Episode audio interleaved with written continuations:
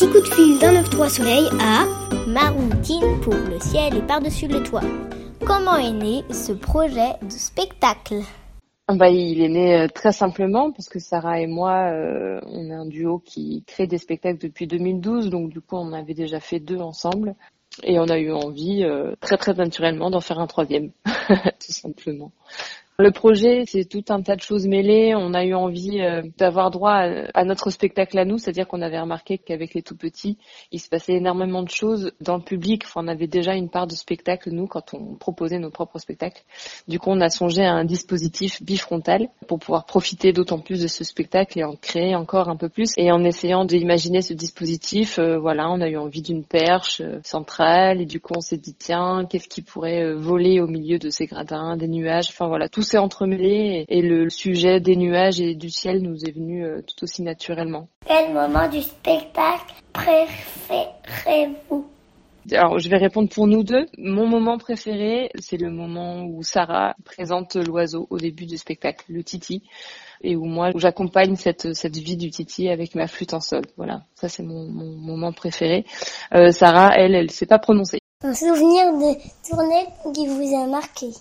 Sarah a vécu des tournées sans moi parce que j'étais en congé maternité à ce moment-là. Donc on a sorti le spectacle et moi je, l'ai laissé dans les mains de ma doublure. Mais on a quand même un souvenir qui nous rassemble toutes les deux. C'est une fois où on a joué devant trois enfants on a eu cette chance-là parce que c'est vraiment une chance. On estime que c'est un privilège et si on pouvait faire du spectacle dans ces conditions-là aussi euh, régulièrement, ce serait ce serait vraiment chouette.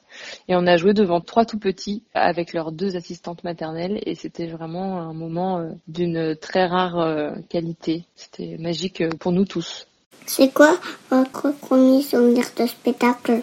J'en ai deux qui se battent en duel. J'ai un duo flûte et harpe que je me souviens avoir vu dans le théâtre de ma ville qui m'a donné envie de faire de la flûte. Je savais à ce moment-là que je voulais faire ça. J'avais 5 ans, c'était définitif. Et en parallèle, je me souviens d'un spectacle euh, avec beaucoup de machinerie que j'ai vu avec mes parents, qui s'appelait Krill. Impossible de retrouver la compagnie, mes parents euh, ni moi, enfin personne ne s'en souvient, mais c'était vraiment un moment euh, magique. Je me souviens avoir ressenti du beau, quoi. Le spectacle vivant, c'était un sentiment du beau. Si quelqu'un écoute cette pastille et peut me, me dire qui était cette compagnie, j'aimerais vraiment retrouver leur travail.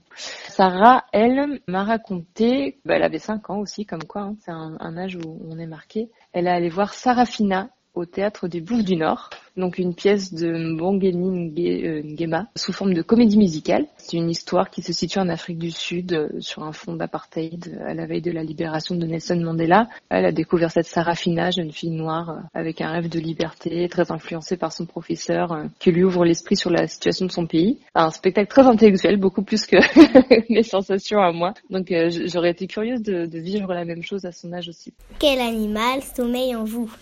Sarah et moi, on a un petit peu toutes les deux euh, des animaux intérieurs qui sont ceux qu'on sort dans notre spectacle. Là, si on doit se centrer sur euh, le ciel et par-dessus le toit, euh, on est toutes les deux d'accord pour dire que le titi qu'on y présente émane vraiment notre intérieur. Par contre, à savoir s'il est sauvage ou domestique, c'est pas trop possible. disons qu'il est les deux.